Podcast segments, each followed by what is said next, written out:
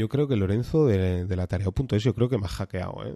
Aquí tengo cámaras de esta de Xiaomi y para, para mí que me ha hackeado porque cuando este lunes he abierto mi podcatcher y he visto el título del podcast, digo, ostras, no puede ser real. Si yo precisamente hoy quería hablar exactamente de lo mismo.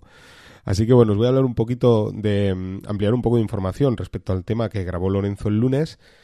Eh, os recomiendo también escuchar su podcast, claro que sí. Además, muy interesante porque os quiero hablar de una serie de backends, de servicios backends que puedes instalar o no, o simplemente acceder a, estas instancias que están en la red ya montadas en VPS, servidores o donde sea, y poder acceder a determinados servicios, porque un backend al final es, eh, digamos, un servicio que puedes montar tú en tu Raspberry, tu servidor, tu PC que tienes antiguo, ¿no? Que, que te da igual el consumo eléctrico, pero tú te lo vas a montar y, y no quieres invertir dinero.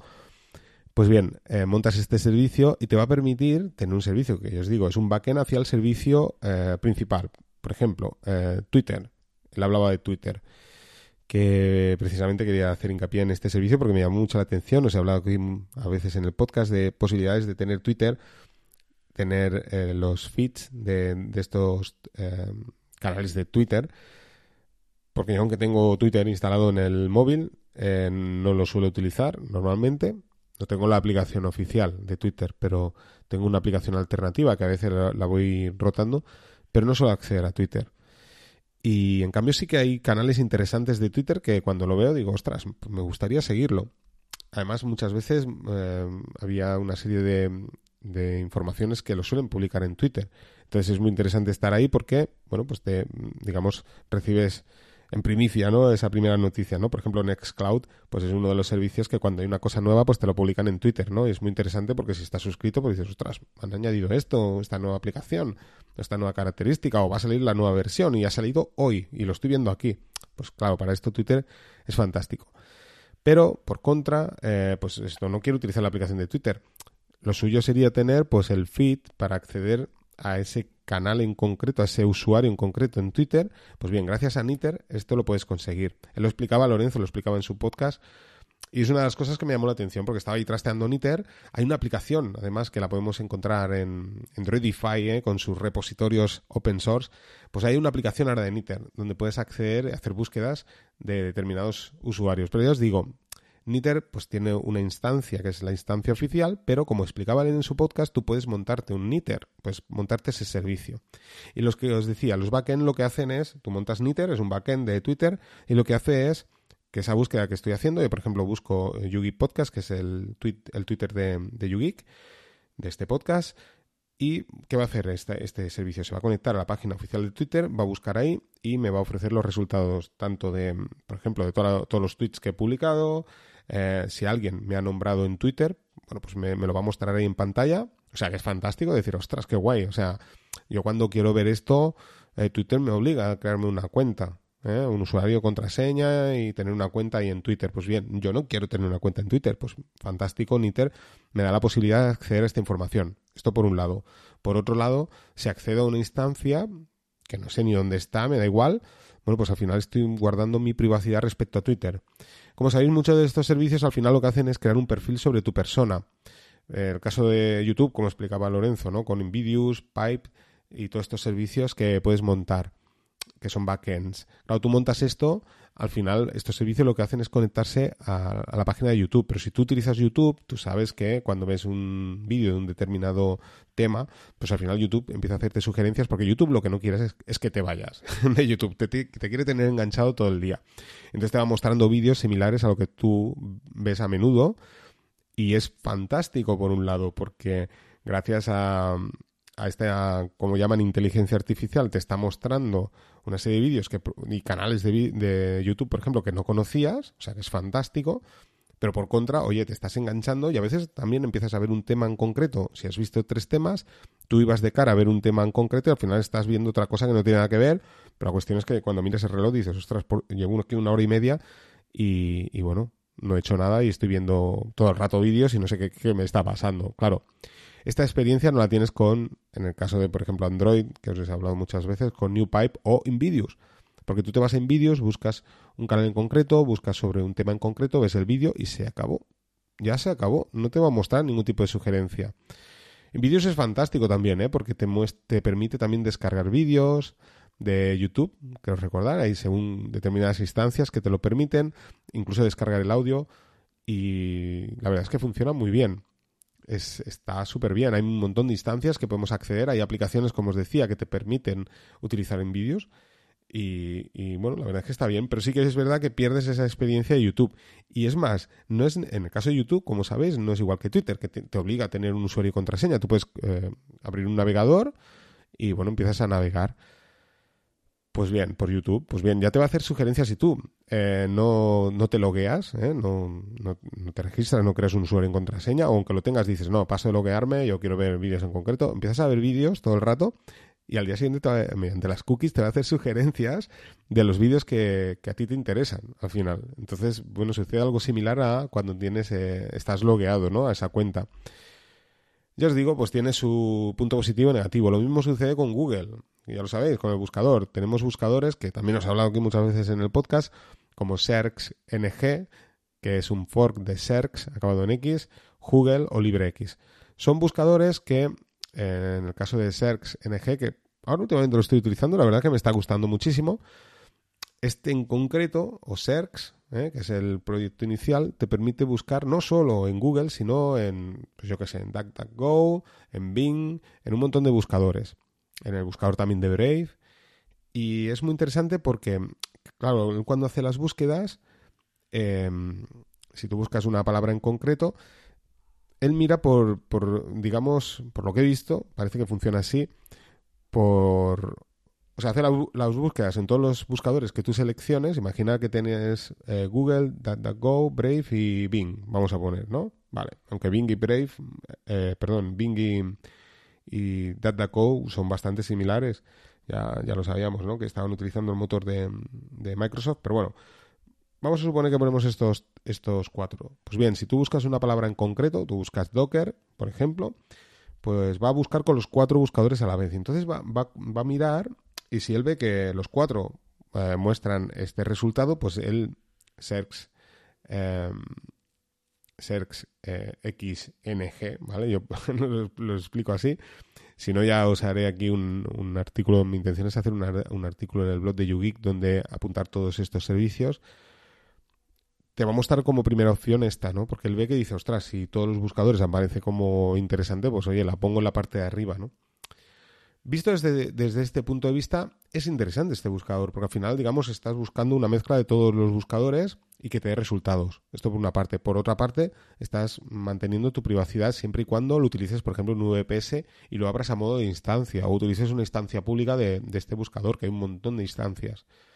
Como os decía, es muy interesante esto. ¿Por qué? Porque si tú lo montas en tu Raspberry, lo tienes en tu casa y solo lo utilizas tú, o sea, tú que me estás escuchando, solo tú, ningún miembro más de tu familia, Em, si estas búsquedas las hace, vamos a, poner de ejemplo, una de ellas, ¿no? Al, motor de los motores de Google, ¿no? De búsquedas, pues claro, Google va, a saber que eres tú, ¿no? Al final no, no tiene ninguna gracia. Aquí la gracia es abrirlo en una instancia y que, yo que sé, 300 personas utilicen este buscador, porque al final aquí sí que vamos a volver loco a Google, ¿vale? Porque si uno está buscando sobre flores, otro busca sobre, sobre gatitos y el otro busca sobre Docker, pues vale, eh, no, no vas a ver ¿no? cómo crear este perfil porque va a ser muy... Va, va, a haber muchas posibilidades, pero claro, si tú, que estás buscando siempre desde tu navegador eh, unos determinados temas, ahora utilizas este servicio, pues bueno, al final Google vas a saber que, vas a ver que eres tú, ¿no? Digamos que aquí el nivel de privacidad, pues se pierde. O sea, todos estos servicios backend, al final la gracia están en abrirlos a la red y que todo el mundo los utilice. Aquí es cuando vamos a despistar al, digamos, al, al servicio principal, ¿vale? Al, al, al front-end, ¿no? Que sería, o vamos a, a, decirle así, ¿no? El servicio madre, ¿no? el servicio principal. Claro, si tú utilizas Twitter y, bueno, utilizas Niter, pues ya os, digo, os da la posibilidad esta de los, de los feeds, que me parece muy interesante.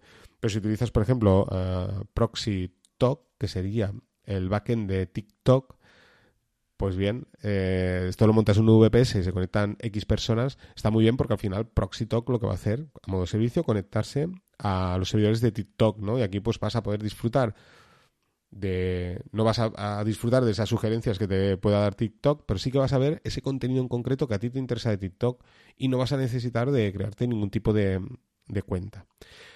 Así que, bueno, eh, sin, alargarme mucho más sobre el tema, pues esto, deciros que Esto se está poniendo de moda, es lo guay del software libre, ¿no? Eh, tenemos alternativas, o sea, backends a, utilizar eh, YouTube, tenemos varias, tenemos incluso aplicaciones FreeTube, ¿os acordáis? Es esa aplicación que podemos instalar en, en tu escritorio, ya sea con Linux, eh, Windows y Mac, creo recordar, era multiplataforma, y te permite además el poder importar las suscripciones de NewPipe, o sea, que esto es fantástico. Tú puedes tener tus suscripciones de NewPipe en tu móvil, en tu, en tu digamos, en mi caso, ¿no? Fire TV o Android TV, donde puedes instalar también NewPipe y eh, pues enviar, ¿no? Esa exportación de suscripciones, importarlo en tu Android TV y tener las mismas suscripciones. Y luego, pues utilizarlo en tu escritorio, ¿no? Con FreeTube. O sea que es fantástico. Tienes una experiencia mm, libre, sin publicidad, una experiencia sin recomendaciones. Bueno, está muy bien. Tenemos también eh, alternativas al servicio de, YouTube Music también, eh, de Twitter, Instagram. Teníamos Bibliogram, que era un servicio que hasta hace poco funcionaba, estaba muy bien porque tú podías añadir eh, un usuario en concreto y podías acceder al contenido de ese usuario sin necesidad de utilizar Instagram. Pero este servicio pues ha quedado descontinuado, de manera que, bueno, a día de hoy pues ha dejado de funcionar. Luego también tenemos para Reddit, tenemos LibReddit y Tedit. ¿Vale? Que son dos alternativas al servicio, eh, bueno, un backend, no una alternativa, es un backend al servicio de Reddit. Perdonad, pero me estoy equivocando, no es, no es una alternativa. Al final, como os decía, el backend pues lo que va a hacer es conectarse al servicio principal y va a traer toda esa información y te la va a mostrar en, el servicio que tú tengas montado. Como os digo, pues este servicio lo has montado tú, pues claro, te lo va a mostrar sin publicidad. Y luego además, pues eh, si lo montáis, como os decía, en un VPS o, o en tu Raspberry lo abres a la red o en tus servidores lo abres a la red, pues bueno, vas a mantener, digamos, esa privacidad, ¿no? Y luego tenemos alternativas pues a la Wikipedia, a Imgur, a Medium, a un montón de servicios, incluso a IMDB, que es esta, esta base de datos de películas y series, pues bueno, tenemos LibreMDB, que es un, un bueno, es un backend, mejor dicho, todo el rato me sale que es una alternativa, no es ninguna alternativa, a acceder a, a IMDB. Y bueno, pues así tenemos un montón. Tenemos también otro que es también, me llamó mucho la atención, eh, del Google Translate, por ejemplo, Simple Translate, que creo que este servicio en concreto es muy interesante porque hay una aplicación también en los repositorios de, mm, de Fedroid que, que, te permite, pues esto, acceder también a, los que, a lo que sería al Google Translate, ¿vale? Pero del mismo modo, o sea, mediante un backend, y es fantástico porque todas esas traducciones pues las tienes en tiempo real. Hay una aplicación que os digo para, para Android que pues, eh, sería el equivalente open source a, a lo que sería el, Google Translate, pero pues utilizando, y además lo pone no inspirado en, NewPipe, pero el NewPipe de, del Google Translate, ¿no? O sea que es fantástico. Tenemos los mapas también con OpenStreetMap o FacilMap. Y bueno, pues así hay un montón de servicios. Es más, incluso me ha llamado mucho la atención porque hay un add-on que podemos instalar también en, en, Firefox o en Google Chrome y derivados que se llama lib, a ver si lo digo bien, eh, lib redirect, que lo que hace es que todo aquello que tú escribas en tus búsquedas o simplemente entras a una página web donde aparece un enlace de YouTube, pues bueno, cuando le piques ahí te va a abrir en vídeos en en vez de abrirte ese enlace con YouTube. O sea, él va a ver que es un enlace de YouTube y se va a ir a todos estos backends. Y aquí hay un listado también de, de backends súper interesantes. Y eso está muy bien, ¿no? Volvemos a ver siempre, ¿no? Twitter, pues un tweet, ¿no? Que te comparten. Pues bien, si le picas ahí, eh, no te va a llevar a Twitter, sino que este addon lo que va a hacer es va a ver que es una dirección de Twitter y lo que te va a abrir es Niter. o sea que está muy bien. Si alguien te comparte un enlace de TikTok, pues en lugar de ir a TikTok te va a abrir ProxyTalk. Así que, y lo mismo con Reddit, ¿no? Pues te va a abrir LibreEdit. O sea que es fantástico. Como os decía, muy interesante. Muchos de estos servicios lo ideal es ir a su repositorio en GitHub o GitLab o allá donde esté y buscar porque ahí normalmente ellos publican un listado de aquellos de aquellas instancias que bueno la persona que lo ha montado pues quiere compartirla y como os decía, pues te va a permitir, sin necesidad de instalar ningún tipo de servicio y de un modo, de, estando, por así decirlo, entre comillas, al anonimato, porque al final este servidor sí que va a ver, si tú haces búsquedas con SERX en, en una instancia de SERX, pues al final, el, digamos, el propietario de ese servidor sí que podría ver que con esta IP se han conectado y han hecho esta búsqueda, ¿vale? Pero bueno, como os decía, eh, digamos que sí que guardas el anonimato respecto a lo que sería, pues, en este caso, por ejemplo, con Google, ¿vale?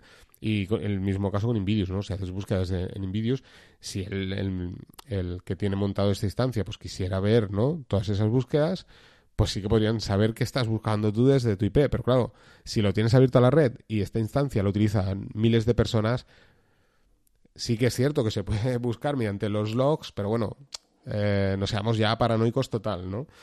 De todas maneras, el tema de Invidious, pues muy interesante también. Em, quería comentaros, eh, tengo el servicio, bueno, el, script este que os hablé, que lo tengo publicado en GitHub de VDL, que al final acabo utilizando YouTube DLP, y me permite descargar vídeos, em, tanto vídeos con descargando toda la metadata, que sabéis que descarga en JSON una metadata se puede hacer, donde está toda la explicación del vídeo y demás eh, descarga la portada, todo esto, te lo deja en un directorio concreto que tú le especifiques mediante un archivo de configuración, etcétera, etcétera, etcétera. Pues bien, eh, también lo tengo igual para audio, ya os lo dije, y me permite escuchar muchos canales que estoy suscrito de YouTube, que no me apetece ver el vídeo, me parece innecesario ver el vídeo porque es un, digamos, entre comillas, una pérdida de tiempo, porque luego ves el vídeo y dices, bueno, esto lo podía haber escuchado en formato podcast, pues bien, como os dije, con Audio Server, que estoy súper contento, la verdad es que en su día os, recomendé Audiobook que era ese servicio que sí que es más bonito. Yo no digo que sea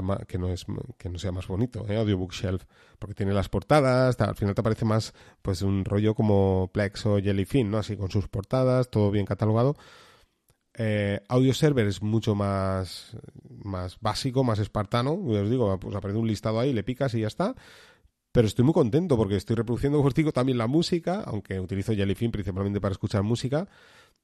Pero está muy bien, la verdad es que estoy muy contento porque, eh, como os digo, mediante mi script, pues estoy suscrito a todos estos canales de YouTube y, bueno, hago tres eh, comprobaciones de si hay nuevos vídeos para que los convierta en formato MP3, me los descargue ahí y con este servicio pues puedo acceder y escuchar estos, estas publicaciones de YouTube. Y todo esto lo decía porque también hay dos opciones más que he añadido que todavía no he publicado, donde em, lo que he hecho es con toda esta metadata que puedes descargar con YouTube DLP, lo que estoy construyendo es una página eh, estática en HTML que está dentro de mi servidor web DAP. Como sabéis, el servidor web DAP pues, te permite, eso al final es un servidor web, que siempre os lo he dicho, solo que permite la posibilidad de subir y, bajar archivos ¿no? a tu servidor. O sea que, digamos, que puedes utilizarlo también como servidor web y esto me permite tener un servicio de vídeo, por así decirlo, con todos mis vídeos favoritos. Entonces he hecho dos opciones. Una, que me permite descargar el vídeo en, mi servidor, ¿vale? Me crea una página estática con la, viñeta, ¿no? Con, la imagen del vídeo de YouTube. Si utilizo YouTube, pero si descargo de, Vimeo, por ejemplo, pues de Vimeo, de cualquier servicio, a los más de mil servicios que puedes descargar desde desde YouTube DLP, ¿vale? Es totalmente compatible. Al final, digamos, por debajo está corriendo YouTube DLP. Me descarga estas portadas y, bueno, pues a modo algo parecido, ¿no? Salvando las distancias como YouTube, pues me aparecen todas las, las portaditas ahí. Lo va catalogando también por, por canales si se da el caso. O yo puedo decir, bueno, pues esto es un canal de, por ejemplo, de guitarra. Pues bien, todos los vídeos de guitarra los meto ahí, ¿no? Que me parecen interesantes. Pues bueno, entras en la sección guitarra y ahí pues tienes todos tus vídeos y los puedes reproducir porque los vídeos están en tu servidor, se han descargado con YouTube DLP, pero también he añadido la posibilidad de eh, que no sea así, que estén en YouTube, eh, YouTube o, interesante, mediante InVideos, porque al final la URL, eh, igual que la DON este, al final lo que hace, esto es, por ejemplo, en el caso de InVideos, por ejemplo, lo que hace es que lo único que cambia es la dirección principal, o sea, donde pone youtube.com, por ejemplo, y luego pues viene una, una secuencia de números y letras, pues bien, la secuencia de números y letras es exactamente la misma en la instancia de vídeos y lo único que cambia es la dirección del, del servicio vídeos O sea, si tú montas en tu Raspberry un servicio vídeos y pones, pues, eh, mi dominio.datdns.org, eh, y esa fuera la dirección de, de este servicio en vídeos, pues bueno, cuando pones barra y pones, copias lo que, lo que aparece en YouTube, ¿no? En ese vídeo de YouTube, pues sería exactamente lo mismo en vídeos ¿vale?